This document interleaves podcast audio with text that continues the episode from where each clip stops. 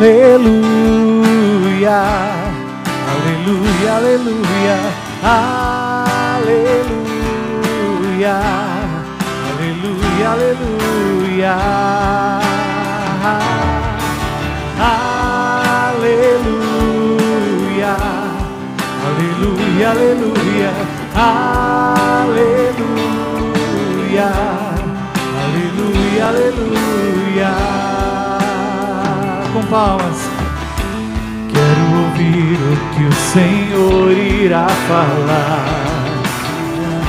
Sua palavra vai minha vida transformar. Luz para o meu caminho, verdade e vida. Aleluia, aleluia, aleluia,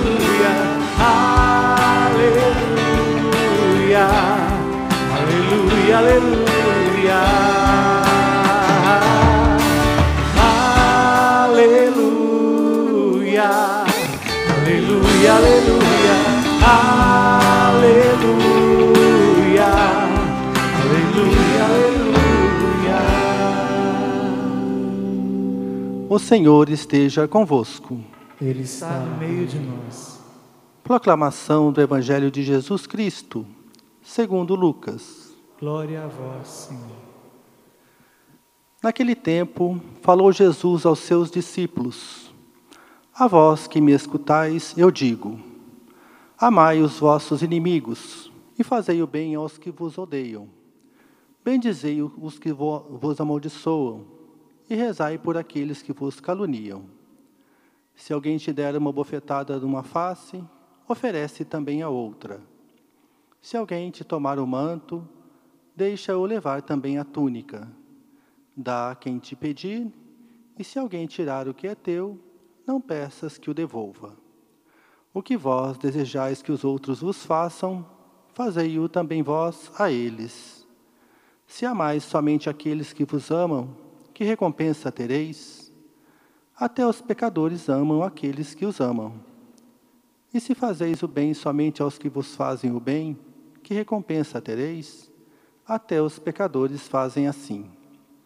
E se emprestais somente àqueles de quem esperais receber, que recompensa tereis? Até os pecadores emprestam aos pecadores para receber de volta a mesma quantia. Ao contrário, amai os vossos inimigos, fazei o bem e emprestai sem esperar coisa alguma em troca. Então, a vossa recompensa será grande e sereis filhos do Altíssimo porque Deus é bondoso também para com os ingratos e os maus. Sede misericordiosos, como também o vosso Pai é misericordioso. Não julgueis e não sereis julgados. Não condeneis e não sereis condenados. Perdoai e sereis perdoados. Dai e vos será dado. Uma boa medida, calcada, sacudida, transbordante, será colocada no vosso colo, porque com a mesma medida com que medides os outros, vós também sereis medidos. Palavra da salvação. Glória a vós, Senhor. Santo Espírito, és bem-vindo aqui. Vem inundar, encher este lugar. É o desejo do meu coração sermos inundados por tua glória, Senhor.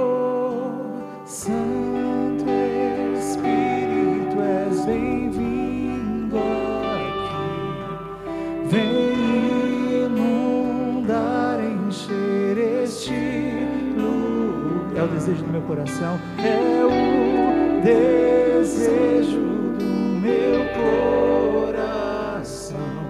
Sermos inundados por tua glória, Senhor.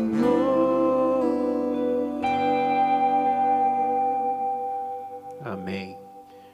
Primeira leitura nos diz que o conhecimento incha, mas a caridade é que constrói. Que tipo de conhecimento que incha?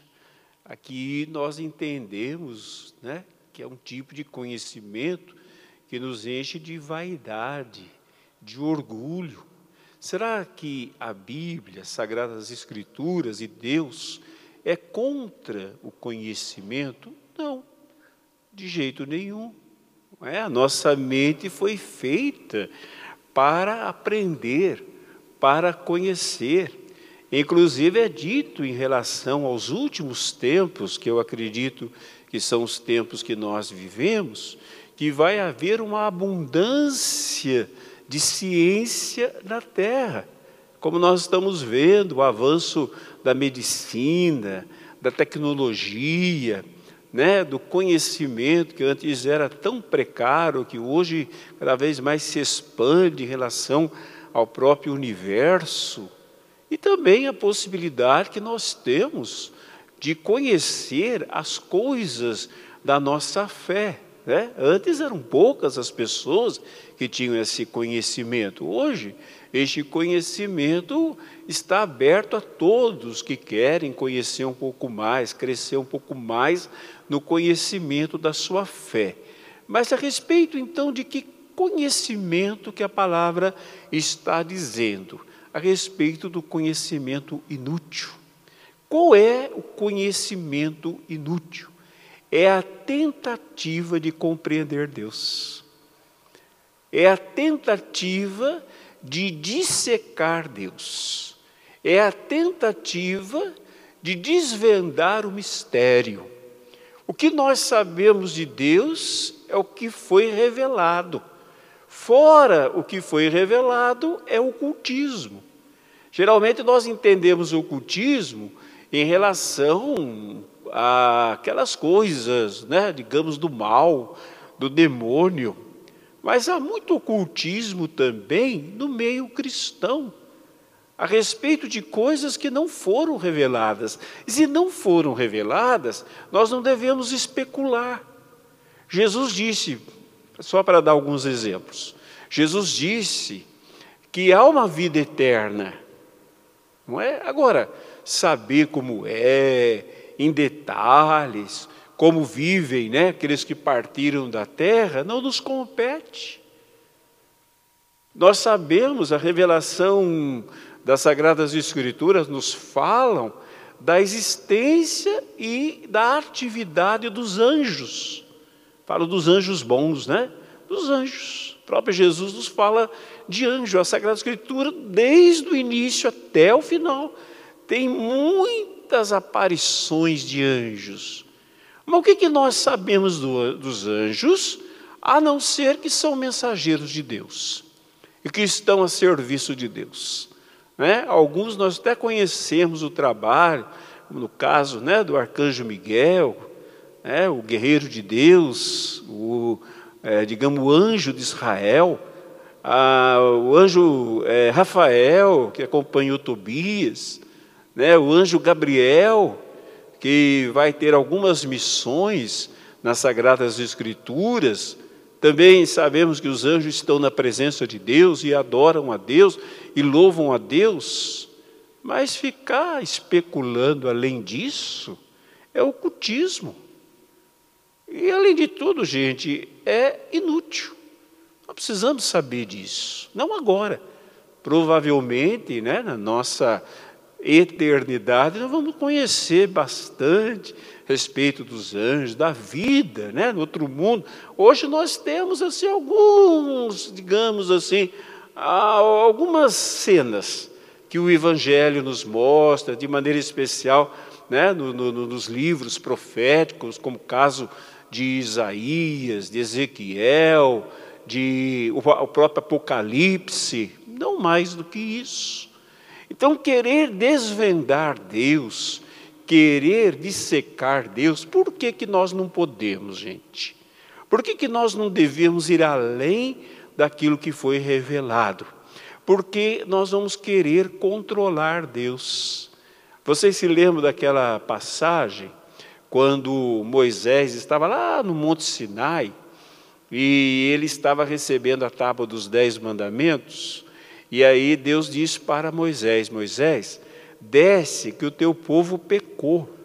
E quando Moisés desce, eles tinham feito um bezerro de ouro, e eles estavam ali dançando, estavam ali cultuando aquele bezerro de ouro. Mas quem era aquele bezerro de ouro? Era uma imagem do Deus que os havia libertado do Egito, não era outro. Eles não estavam é, fazendo a imagem de um Deus egípcio. Por quê? Porque uma que parece na história da salvação, o bezerro. Né? Abraão que vai sacrificar o cordeiro, o bezerro. Eles mesmos, antes de sair de Israel, são convidados a comer um cordeiro. Então, o que melhor para representar Deus do que um cordeiro? E de ouro, né? Porque Deus é grandioso. Antigamente as igrejas eram feitas de ouro. Os cálices, hoje nós não podemos ter, que a gente atrai ladrão, né? Mas na época, os cálices, eles eram de ouro, mas até hoje não é qualquer material. Não é mais ouro, né? Mas não é mais qualquer material. Não é qualquer material que a gente usa. A gente procura usar um material melhor, não é? Por quê? Para falar né, da glória, da grandeza, é que a gente é capaz, né? Veja, por exemplo, quando você vai a Minas, Bahia, esses, esses lugares mais antigos, né, onde você vê ali na, na, nas cidades históricas de, de, de Minas, aquelas cidades, aquelas igrejas. Então, muita gente fala assim: ah, mas por que, que a igreja tem tanta riqueza? Por que, que a igreja não tem riqueza? Aquilo era feito porque as pessoas faziam com aquilo que tinha de melhor. Né? E brotava ouro, pedras preciosas em tudo que é canto, hoje ninguém mais faz. Tudo que, tudo que parece ouro não é ouro. Porque nós não temos condições mais de fazer, temos dinheiro para fazer, mas na época era diferente, as pessoas faziam essas coisas, né? não dá para julgar a riqueza, sim, mas num tempo de riqueza. Europa, então, cara, né, muita, muito ouro para representar Deus. Então eles fizeram aquele bezerro de ouro, gente, para representar Deus. Mas Deus falou: o teu povo pecou. Quando Moisés desceu, Moisés desceu bravo, quando ele desceu, ele jogou tudo por terra. E, fez, e daí pegou o pó de ouro, o ouro, fez pó e mandou todo mundo beber. Ora, mas o povo não estava representando Deus, não estava se alegrando porque foi liberto. Por que, que Deus ficou bravo né, com eles por uma representação? Porque eles estavam querendo controlar Deus. Só por isso. O que, que Deus tinha revelado dele? Quase nada. Quando Moisés perguntou: Quem é o Senhor? Eu sou quem eu sou. Deus vai se revelar quem Ele é de fato em Jesus Cristo. Mas antes de Jesus Cristo, gente, a revelação de Deus é nebulosa. É bem nebulosa. Ele fala da sua grandeza, mas o amor dele, por exemplo, a sua misericórdia, nós vamos conhecer de maneira mais plena em Jesus, não é? Então não era a hora ainda mas o povo quis fazer aquilo, dizendo: agora nós temos uma imagem de Deus, então agora é só a gente tocar nessa imagem, é só a gente falar com essa imagem, é só a gente se ajoelhar diante dessa imagem, que nós vamos conseguir o que nós queremos. Isso até hoje perdura, gente, de outras maneiras. Aquilo que era para ser um sacramental, um, né, um sinal, da nossa fé, muitas vezes vira amuleto. Quantas são as pessoas que transformam né, um escapulário, uma medalha de São Bento, uma cruz, uma, uma imagem, alguma coisa, em, em amuleto. Então, se eu esfregar a minha medalha, é, Deus vai me proteger. Se eu carregar comigo a medalha de São Bento, Deus vai me proteger do mal. Ora, gente, o que está escrito na palavra? A nossa proteção está no nome do Senhor que fez o céu e a terra.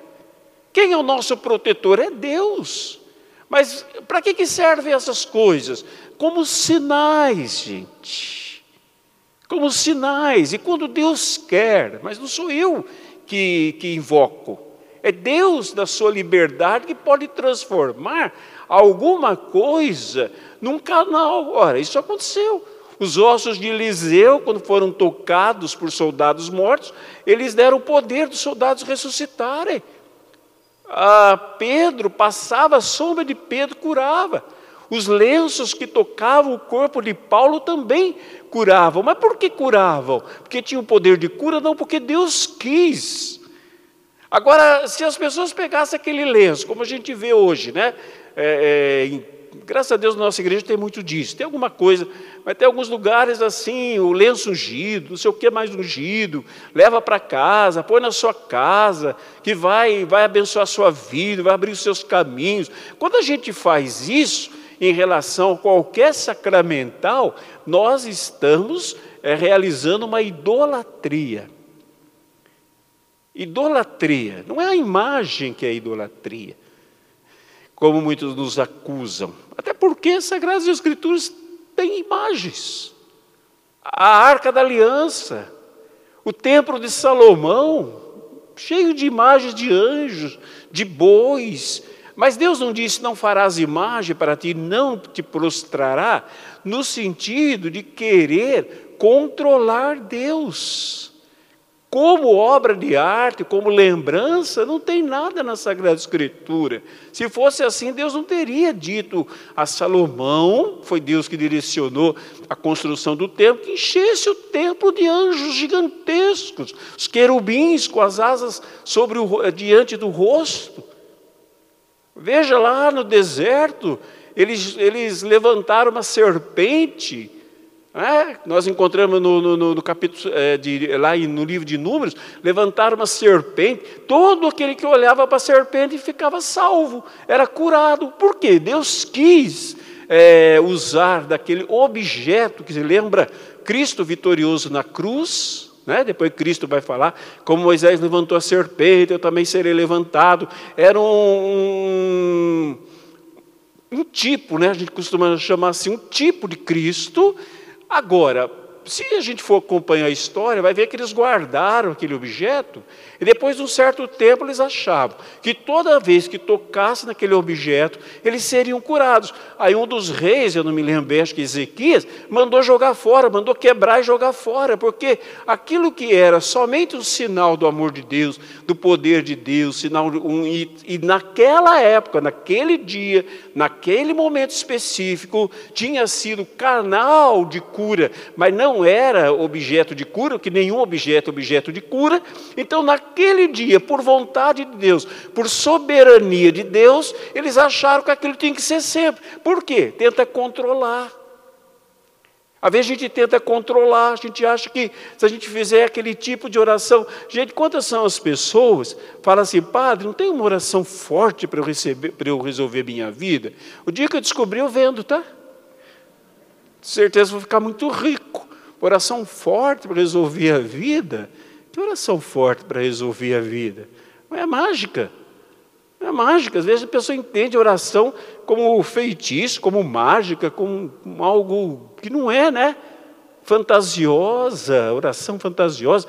Não, oração é, é, é entrega a Deus. Agora, não é? Muitas vezes nós tentamos controlar. Então, este conhecimento esse desejo de controlar Deus, de saber em detalhes quem Deus é, em tentar responder, aí, gente, pode entrar qualquer coisa. A própria Sagrada Escritura pode não ser tão boa se a pessoa, ao ler a Escritura, achar que porque conhece bem a Escritura, estamos no mês da Bíblia, consegue dissecar Deus. Não consegue. Deus é um mistério. O que está revelado, está revelado a própria Sagrada Escritura tem que ser interpretada, senão a gente, né, aqui mesmo Paulo está falando aí de ídolos, não tem mais isso, carne sacrificada aos ídolos, tem mais isso, né, um aplicativo de Paulo a essa situação, né, específica daquele lugar de Corinto, é, não temos mais, mas a gente tentar é, controlar, gente, o que, que vai acontecer? Nós vamos ficar iludidos, Ah, eu sei bastante sobre Deus, então eu faço mil cursos. Né? Tem até gente que acha assim. Uma vez eu participei do programa do Elias falando sobre, é, papo, é, sobre teologia. Ah, e o padre é contra a teologia. Eu não sou contra a teologia. Eu fiz teologia, me foi útil. Eu sou contra, gente, é essa vaidade de achar que porque eu aprendi algumas coisas, subi no jornal, eu sou gente. Entendeu? Essa vaidade de achar que aprendeu algumas coisas, eu posso explicar Deus, eu posso pôr Deus dentro de um cercado, e, e, é isso que incha, que cria orgulho. Por quê? Porque eu começo a usar do meu conhecimento para fechar o meu coração para a revelação de Deus, se dá na Escritura e se dá no meu coração, e começo a colocar limites. Olha, quantas pessoas colocam limites? Veja, por exemplo, os dons do Espírito Santo. Não é que Paulo fala, está nas Sagradas Escrituras. Capítulo 1 Coríntios, capítulo 13, a um é dado o dom de curar, a outra é dado o dom de realizar milagres, a outra é dado o dom de falar em línguas, a outra é dado o dom de interpretar, a outra é dado. Eu já ouvi pessoas falar assim: eu não aceito esse negócio de falar em línguas. Mas por que você não aceita? Ah, porque não é lógico. Mas quando Deus é lógico? Quando que a salvação é lógica? Não tem lógica. Num homem pendurado na cruz, gente, cheio de sangue. Que lógica que existe em Deus? É mistério. E diante do mistério é reverência, não é entendimento. Então está revelado, está revelado. É, é, é. Se o Espírito Santo leva pessoas a falar em línguas, fala. Ah, mas eu não entendo, mas não tem problema. Não deixa de ser. Não deixa de ser dom de Deus. Ah, eu não gosto. É problema seu. Mas é revelação, pode falar. Não, aí tem gente, não, é loucura, é gente louca. Não, é, é gente que imita. Não, é isso e aquilo geralmente são pessoas inchadas de conhecimento inútil. Inchadas, orgulhosas, vaidosas, né? Que afasta a pessoa de Deus, que não permite a pessoa se entregar a Deus. Se eu vou fazer um curso de teologia, é para eu me aproximar mais de Deus, não é para eu achar, porque eu fiz aí dois, três anos de estudo, que eu conheço tudo sobre Deus. Que besteira é essa? Que loucura é essa? Não é? Que idiotice é essa? De eu achar que, que, que Deus age do jeito que, que. Gente, Deus não age nem do jeito que a Escritura diz que ele age. Se ele quiser, veja, a Escritura dizia, né? Os pagãos não têm, não têm vez com Deus. Jesus curou quem? Pagãos. Aí eles foram falar assim, mas Jesus, não é? Eles são pagãos, é, é lá da, da, da Ciro Fenícia, é, é, romano. Aí Jesus fala assim, mas não, olha, nem entre Israel eu não encontrei tamanha fé. Para dizer o seguinte, a cabeça está errada, mas o coração está certo. E o que importa para Deus é coração certo.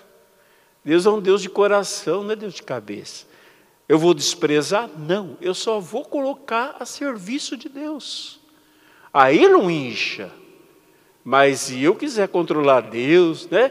Tem gente que fica assim. Um dia eu falei, um dia uma pessoa me falou assim que ela gosta de ir nas igrejas, mas ela quer ver padres mais intelectuais, falem um pouco mais de teologia, explane melhor. Para quê? Para ficar com o coração vazio?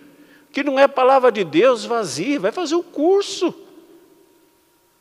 Esse momento não é momento disso, é momento do quê? Não é de dar aula. Eu não estou dando aula, eu só estou explicando o que a palavra de Deus hoje quer nos dizer com o conhecimento incha, né? mas a caridade constrói. O que é essencial para Deus, gente? O que nós, de fato, precisamos conhecer em Deus, e aqui até invertido diz assim, que é Deus que nos conhece assim, ou nos reconhece, é o amor, gente. Então, quem ama, depois o apóstolo João vai dizer na sua primeira carta, quem ama conhece a Deus, quem não ama não conhece. Pode ser doutor, mestrado em teologia, doutorado em teologia, pós-doutorado em teologia, ter feito teologia em Roma, em Israel, sei lá na onde, no céu. Mas se a pessoa não ama, ela não conhece a Deus, ela conhece conceitos que nem sempre são corretos. Deus não se conhece por conceitos. Deus se conhece por experiência. Por experiência, não estou falando de experiência emocional, gente. Eu estou falando de uma experiência transformadora, que vai além né, de, de arrepio na pele. É de uma experiência tão poderosa que transforma a minha consciência. E a partir dessa experiência com o amor de Deus, eu passo a entender que Deus é amor. E o que interessa para Deus de verdade é o amor. Nós seremos no final da vida, gente, julgados pelo amor. Eu posso ser católico, posso ser evangélico, posso ser espírita, posso ser budista, pode ser, posso ser o que eu quiser ser. Mas eu vou ser julgado pelo amor. Mas então é tudo a mesma coisa? Em termos de revelação, não. Porque eu sei porque eu, eu amo. Eu amo porque fui amado primeiro, que Cristo morreu por mim. Nem todas as religiões têm esse conhecimento, não é? Não tem. Então, quando você sabe, a gente ama melhor aquilo que a gente conhece. Mas o, o, o verdadeiro, é, é, a verdadeira essência para Deus, o que é verdadeiro para Deus, é o amor. Vocês viram, gente? aqui os ensinamentos de Jesus hoje, que ensinamentos práticos. Né? Ele não fala de anjos. Não que os anjos não sejam interessantes, gente. Não é isso. É que para a terra não adianta. Entendeu? Saber quais são os coros dos anjos Quais são os coros dos anjos? O que, que me aproveita para amar, para ser melhor na minha casa, para me relacionar melhor com as pessoas? Nada. Às vezes só serve para briga, né? A pessoa faz um curso ou lê a Bíblia, a gente vê é, cristãos de diversas denominações, católica e evangélica, que não sabem fazer outra coisa a não ser chatear os outros, brigar com os outros. Eu sou melhor, eu entendo mais, eu compreendo melhor. Não, é isso aqui, sabe? Aí falta aquilo que é essencial, que é caridade, que é o amor e o respeito ao outro, inclusive ao que o outro crê. Eu não sei se vocês viram, acho que foi ontem ou hoje, isso tem acontecido muito, queimaram um terreno, um terreiro de Macumba, no Rio de Janeiro. Ah, padre, mas será que não fizeram bem? Eu acho que não. Acho não, tenho certeza que não. Eu não creio naquilo. Às vezes a gente tem algumas coisas avesso aquelas práticas. Mas o que importa, gente, é respeitar as pessoas que têm práticas diferentes das nossas, mesmo que a gente não concorde.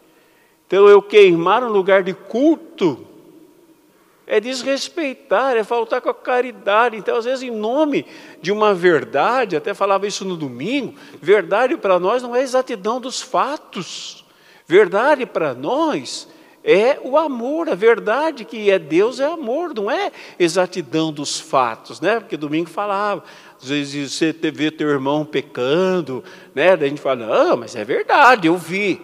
Então eu vou falar para todo mundo, não, porque é verdade, eu vou jogar no ventilador a vida do outro. Não, a minha verdade como cristão não é exatidão se ele fez mesmo, está tudo certinho. A minha verdade é se eu amo aquela pessoa, não. E aí, em nome do amor, às vezes eu vou ficar quieto em relação à verdade da vida dela, como eu também não gostaria que a minha verdade fosse exposta. Não é? Então, às vezes a gente acha que a verdade está acima do amor. A verdade, é, quando Jesus fala a verdade vos libertará, ele não está falando de exatidão de fatos, ele está falando assim, o amor. A gente tem que ver a Sagrada Escritura no seu todo. O amor, quem ama é livre. Não é? Quem ama, é, Santo é, Afonso Maria de Ligório dizia assim, melhor, desculpa, Santo Agostinho dizia assim, é, ama, faz o que queres. Se você ama, faz o que queres. Quer dizer, o amor, gente, não faz mal ao próximo, o amor quer o bem. Então, tudo que o amor fizer é bem-vindo. Porque, em nome do amor, eu não, eu não vou passar com um trator em cima de alguém, porque não é amor. Então, em nome do amor, eu vou amar alguém. Então, se eu vou amar alguém, eu vou fazer bem. Então, faz o que queres, não é faz o que dá vontade de fazer, faz o que é certo fazer em nome de Deus. Não é? Aí, gente, vamos entrar aqui rapidamente nesses ensinamentos de Jesus, né, que são muito práticos, mas não, não vou me deter, mas eu quero citar para vocês alguns ensinamentos que Jesus coloca. Primeiro é o amor aos inimigos. Olha que coisa, né? Amor aos inimigos. Quem não gosta da gente, quem fala mal da gente, isso não quer dizer relacionamento com os inimigos. Que às vezes a gente pensa, porque eu amo né, o meu inimigo, eu tenho que me relacionar com ele, ser o melhor amigo dele. Ele não quer ser meu amigo, por isso que é inimigo. Então eu não preciso ser amigo dele. Assim como quando eu perdoo alguém, às vezes não dá para restabelecer relacionamento.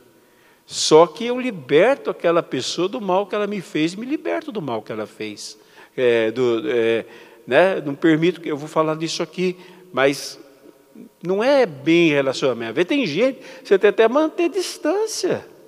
A pessoa tentou te matar, é seu inimigo, né? Mortal ainda. Aí você vai ficar perto dela para levar a facada? Não. Se precisar ir na polícia, pedir proteção, vai. Ah, se precisar denunciar tal pessoa que ela vai presa, vá presa, que vá. Ué, ela fez, ela arca com as consequências. Mas isso não quer dizer que eu vou odiar aquela pessoa no meu coração, vou matar aquela pessoa no meu coração. Aí Jesus vai falar assim que nós devemos fazer bênção em lugar de maldição. Gente, não, é inconcebível, inconcebível para um cristão amaldiçoar alguém pelo motivo mais justo que possa ser. Que às vezes um motivo justo. Mas a justiça também está subordinada à caridade. Então não existe mais nada justo que é, me faça amaldiçoar alguém. A oração pelos caluniadores. Ele fala, padre, mas como que eu vou perdoar tal pessoa? Eu falei assim: olha, perdoa orando pela pessoa. Perdoa abençoando aquela pessoa. Sabe por quê, gente? Porque às vezes a gente fica assim no coração: ah, a pessoa podia ter feito isso para mim, ah, eu não merecia, ah, não, mas ela, ela vai pagar ela vai colher, de fato vai, gente. Todo o mal, tudo, ah, tudo que a gente faz, isso é, é a lei do retorno, ninguém foge dela. Né? Se existe um destino no mundo, o destino é o retorno de tudo que nós fizemos. Pode ser amenizado, mas alguma coisa nós vamos ter que colher, porque nós fizemos, não é verdade? Nós vamos ter que colher. Mas às vezes nós achamos assim que é, a, a, a, gente quer fazer uma justiça própria. Então começa a amaldiçoar, começa a desejar. Veja, não fala, gente, mas o desejo do coração já expressa a nossa vontade. Não é? É do tipo assim: mal eu não quero, bom fim não há de ter. Isso é, no, fim, no fundo, é desejar. Não se deixar controlar por ninguém. Aí Jesus fala assim: olha que, que coisa, né? Se alguém te dá uma bofetada na cara, no rosto, oferece o outro. Será que Jesus está falando assim? Que a gente tem que virar saco de pancada dos outros? O próprio Jesus, quando foi preso e bateram nele, ele reclamou: Por que me bates? Para quem disse não, não, não revida é, bofetada, ele revidou, não dando bofetada em ninguém, mas reclamando da bofetada. Então não é isso, gente. Não é a pessoa abrir mão né, do seu direito de defesa. O que, que é bofetada aqui? É não deixar que o outro me controle. Porque às vezes a pessoa controla a gente. A pessoa fala assim: Ah, você não consegue fazer nada direito. Aí pronto, aquilo fica na cabeça. Não consigo, consigo, consigo. Aí o meu potencial fica comprometido por aquelas palavras. Gente, quantas pessoas hoje que, que não vivem uma vida boa, não porque não tem potencial, porque a, a vida foi, foi, foi dura, por causa de palavras ouvidas na infância, seja dos pais, seja dos outros.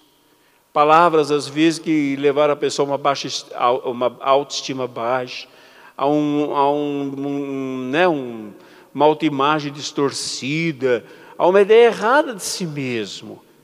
E às vezes nós somos muito cruéis uns com os outros. E é interessante, gente, quanto mais próximo nós estamos, mais nos damos direito de sermos cruéis.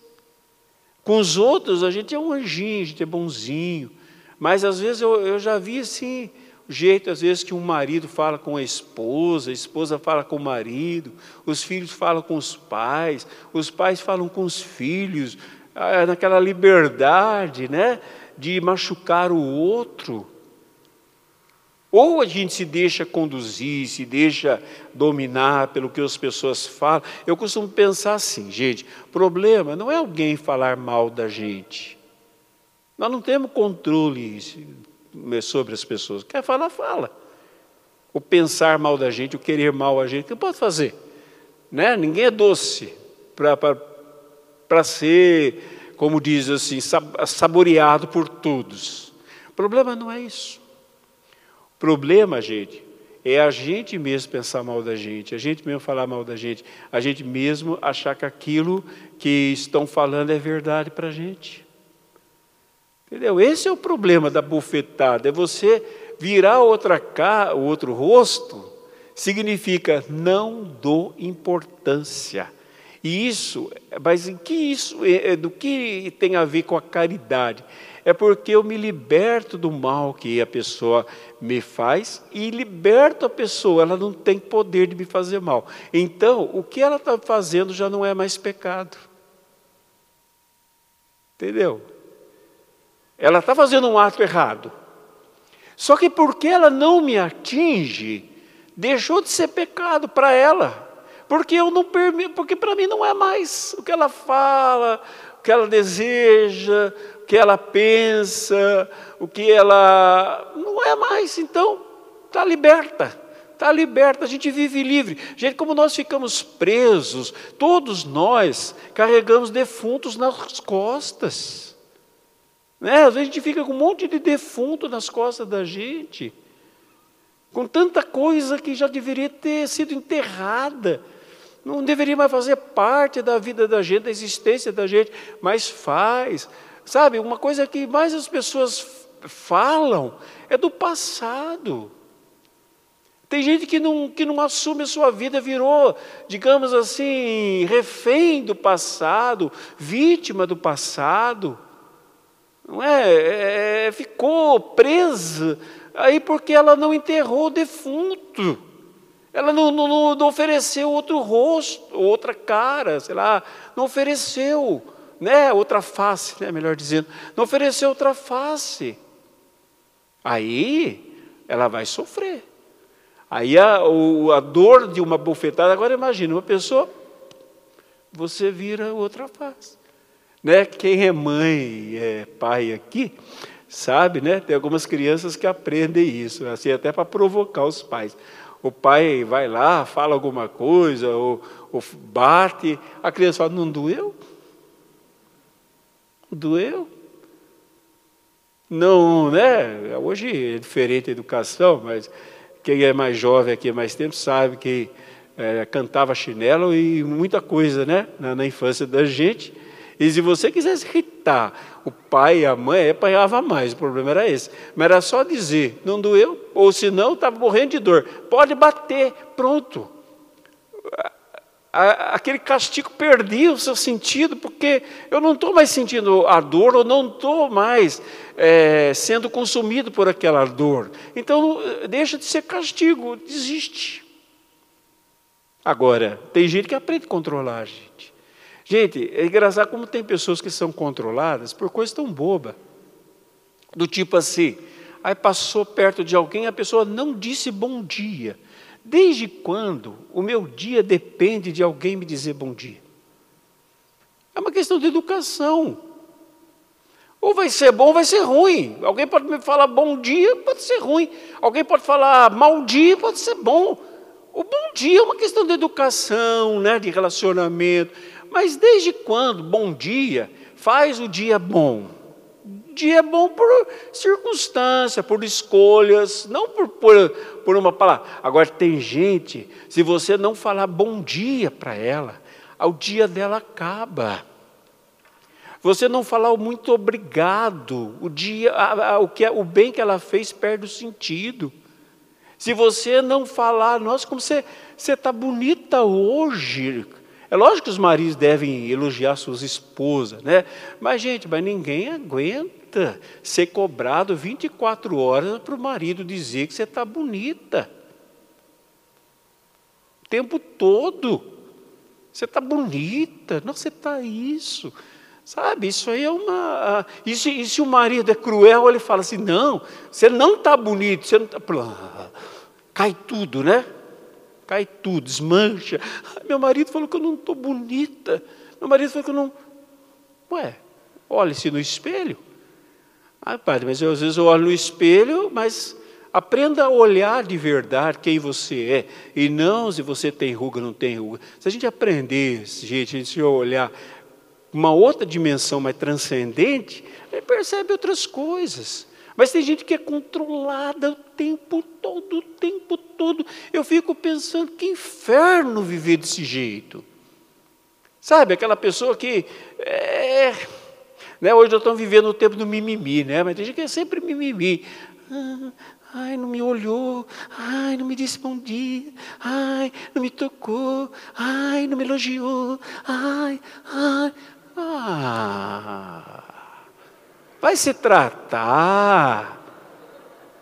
É muito ser chato, ser chata. Não é? Tem gente que cansa. Porque se você não elogiar, se não falar que o trabalho dela foi lindo, ela, ela pronto, ela não tem mais vontade, ela desiste. Ah, ninguém me, ninguém me valoriza. Eu não estou dizendo, gente, que nós temos que ser insensíveis, não valorizar, não falar. Não, não é isso. Eu estou dizendo, nós não precisamos depender disso para viver. A nossa autoestima não depende que os outros nos estimem. O nosso valor não está no valor que nos dão. O nosso valor está no fato de sermos criados, amados e salvos por Deus. Só isso, como filhos de Deus. É, aqui fala também né, a respeito da túnica. Se alguém te leva uma túnica, é, deixa levar mais. Quer dizer, abra mão da razão para evitar briga. Tem hora que a gente quer ter razão, e às vezes a gente tem razão, mas depois a razão machuca tanto. Ah, eu tenho razão, tá? Eu não vou dizer, gente, que às vezes é por uma certa convicção de coisas que são essenciais que a gente deve abrir mão. Não é de tudo que a gente abre mão. Mas vem coisa tão boba, tão boba por causa de uma roupa, por causa de uma coisa boba. Aí o casal briga, as pessoas brigam, as pessoas ficam chateadas, não é? Porque aí cria aquela briga, aquela discussão inútil. Por quê? Porque não abriu mão. Não abriu mão. Abra mão, é isso que está dizendo, olha. Se te leva uma túnica, se te leva uma, um manto, né? Que fala o manto, que usavam o manto. Se te leva o manto, hoje nós diríamos assim, ó, se leva o seu casaco, deixa levar o sapato. Deixa a pessoa ter razão. Dá razão, a sua a razão que você dá a ela, não é a razão que ela está certa, é a razão da paz. A minha razão, eu quero ter paz, por isso que eu não vou ficar brigando, ficar discutindo. Você vê que às vezes vira um vício, gente? A gente fica sempre competindo com os outros para ver quem sabe mais, quem tem mais razão, quem está mais certo, quem é isso, quem é aquilo. E, e isso destrói relacionamentos. Aqui fala também é, perder algo para não prejudicar alguém. A paz é mais importante. Olha, é, eu sei que não, não é fácil, né? não estou dizendo que a pessoa tem que abdicar é, dos seus direitos. Mas a gente vê assim, por exemplo, quando é, é tem repartir herança, né? Aí vê um negocinho, então é uma casinha de formiga que sobrou para a pessoa e ela faz uma bagunça, ela briga por causa daquilo, aí ninguém mais se entende, os irmãos não se entendem. Eu conheci uma moça que o irmão matou outro porque ele fez isso aqui com a cerca. Ele pegou a cerca, puxou a cerca para cá. À noite, o, o, irmão acordou de manhã, viu que a cerca estava para cá, foi lá, deu um tiro no irmão. Entendeu? Às vezes, por causa, às vezes, de uma coisa Vale a pena? Mesmo que seja dinheiro, bom dinheiro, tá bom, é, é, é, é direito, a pessoa tem direito, estou dizendo abdica do seu direito. Mas às vezes, gente, não vale a pena. Às vezes tem gente que tem tanto, às vezes por ganância, tem lá os irmãos, tem aquela pessoa que tem sua casa própria, tem o seu dinheiro, o outro não tem, o outro não tem condições, mas você tem que arrancar parte dele, quando na verdade você devia falar, eu tenho, é seu. Porque eu tenho. Fica para você. Às vezes aquela filha que cuidou da mãe a vida toda, que os irmãos nunca levantaram um dedo para fazer nada, aí morre a mãe, a pessoa fica na casa, aí os irmãos temos que dividir a casa, deixa para ela. Deixa para ela, para que, que vai tirar delas? E é, na hora que mais a mãe precisou, foi ela que cuidou, ela tem o direito. Aí não, tem que brigar, aí quando divide não dá para comprar um portão com aquele dinheiro.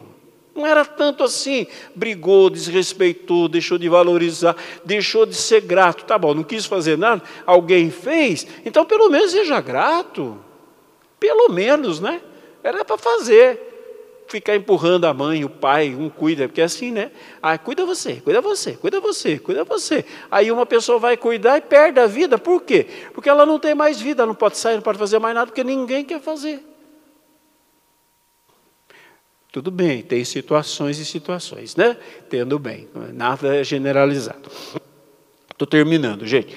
Daí diz aqui: é, se adiantarem fazer o bem, não como, como é, retribuição, não como, como, como retribuição. Porque às vezes a gente fica esperando que alguém faça algo para a gente, para a gente fazer para a pessoa. Ah, se ele me disser obrigado, eu digo. Se ele me ajudar, eu ajudo. Se ele fizer isso, eu faço. Se não fizer, eu não faço. Não fez, para mim também não faço. Faça. Mas ele não fez, faça. Mas não disse obrigado, diga. Mas não me disse bom dia, diga você.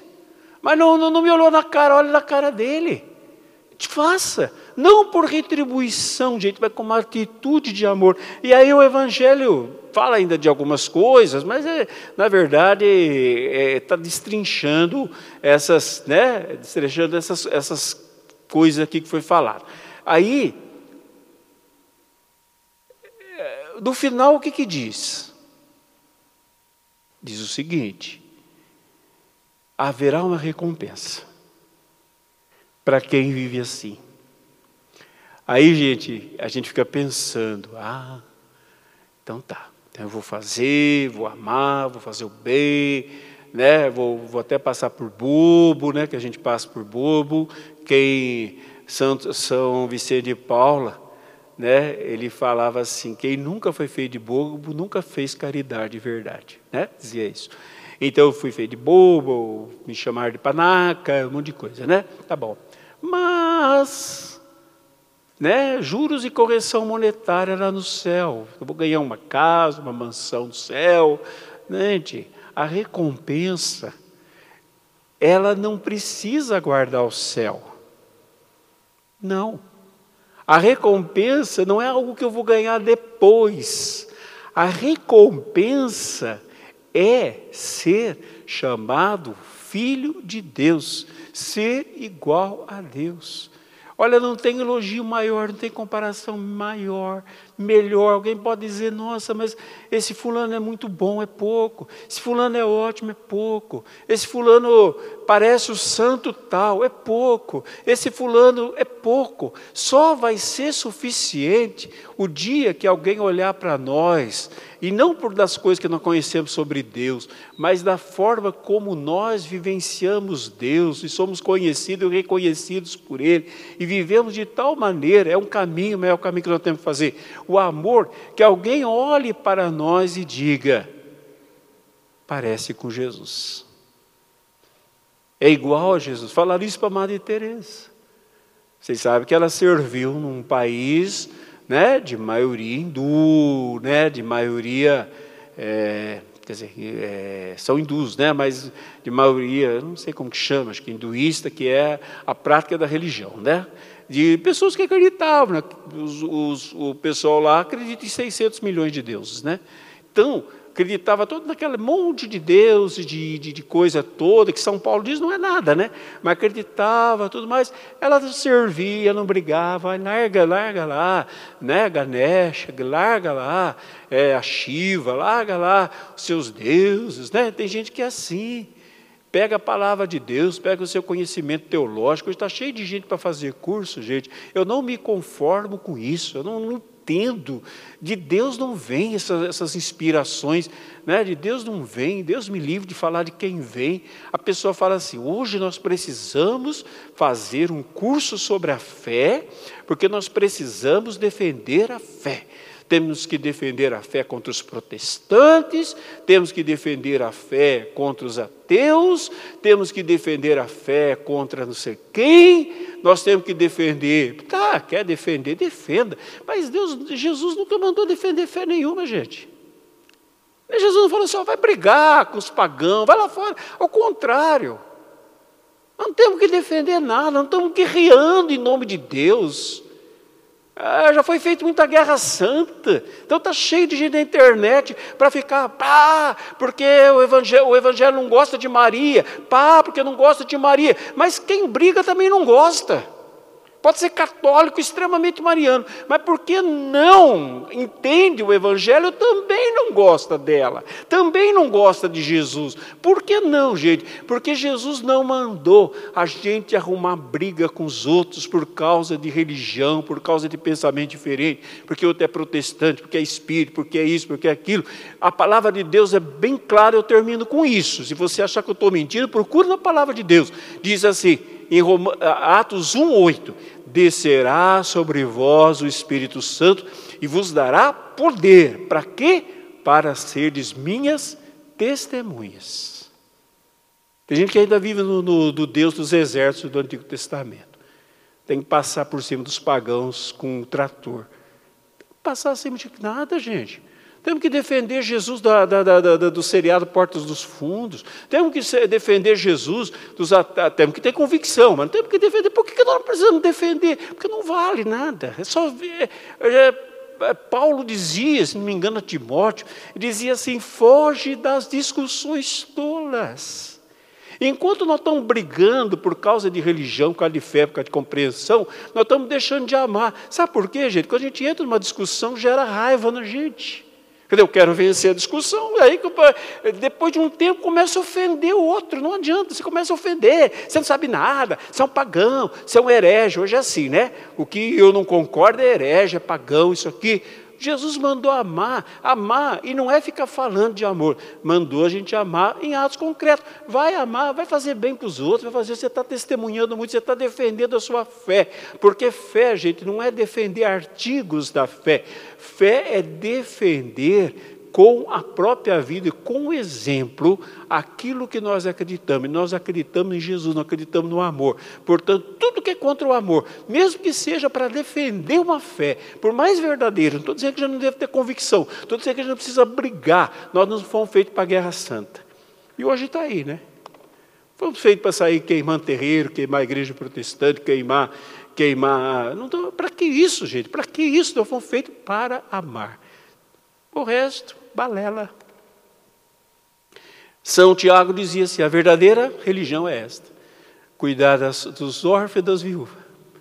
A verdadeira religião é esta. Amém. Feche um pouquinho seus olhos. O nosso conhecimento é aquilo que a gente chama de empírico. Você já deve ter ouvido falar essa palavra, né? É, quer dizer, prático.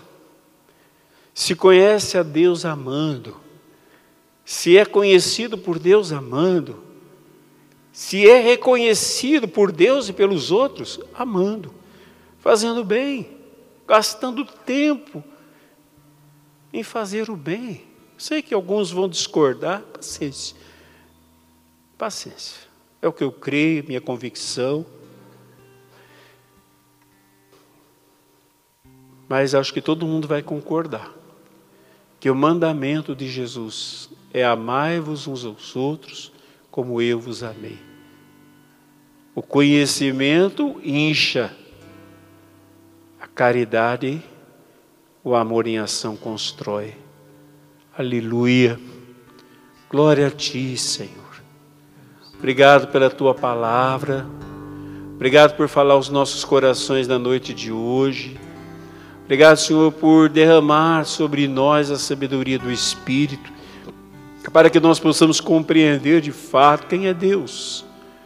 Não o Deus antigo, mas o Deus de Jesus. Não o Deus com uma revelação nebulosa, mas o Deus de revelação clara em Jesus.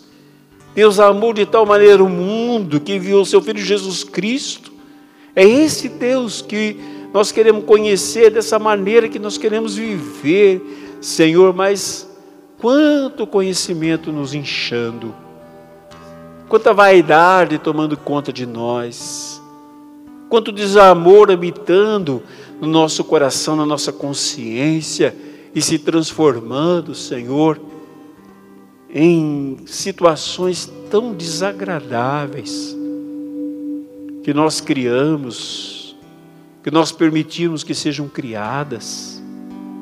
Oh Deus de graça e poder, nos converte, nos muda, nos transforma, envia sobre nós o Espírito para que sejamos testemunhas, para que sejamos de fato filhos de Deus. A nossa recompensa é essa: é ser chamados filhos de Deus, isto é, igual a Deus. É o que nós queremos. Queremos ser vistos como a presença de Deus na nossa casa, nosso trabalho, nossos relacionamentos na igreja. Às vezes, Senhor, somos presença do demônio, daquele que acusa, daquele que divide, daquele que cria confusão. Às vezes, até em nome do Senhor, nos perdoa. Perdoa a nossa infantilidade, Senhor, perdoa nossa maldade e nos transforma pela tua graça, pelo teu poder, pela força, pela unção que vem do teu Santo Espírito. Se tu olhares, Senhor, para dentro de mim, nada encontrarás de bom Mas um desejo eu tenho de ser transformado. Preciso tanto do teu perdão. Dá-me um novo coração. Pede isso ao Senhor juntos. Dá-me um coração igual ao teu, meu mestre. Dá-me coração igual ao teu, coração disposto a obedecer, cumprir todo o teu querer, dar um coração igual ao teu. Ensina-me a amar o meu irmão, canta. Ensina-me a amar o meu a olhar com teus olhos, perdoar com teu perdão, a olhar com teus olhos, perdoar com teu perdão. Enche-me com teu espírito. Enche-me com teu Endireita os meus caminhos. Endireita os meus caminhos. Ó Deus, Oh Deus, Dá-me um novo coração. dá-me um novo coração. Enche-me com teu espírito. Endireita os meus caminhos. Endireita os meus caminhos. Ó Deus, dá-me um novo coração. Oh Deus, dá-me um novo coração. Dá-me um coração igual ao teu. Pede ao Senhor, meu mestre. Dá-me um coração. Dá-me um coração igual ao Coração teu. disposto a obedecer. Coração disposto a obedecer. Cumprir todo o teu querer. Cumprir todo o teu querer. Dá-me um coração igual ao teu. Dá-me um coração igual ao teu.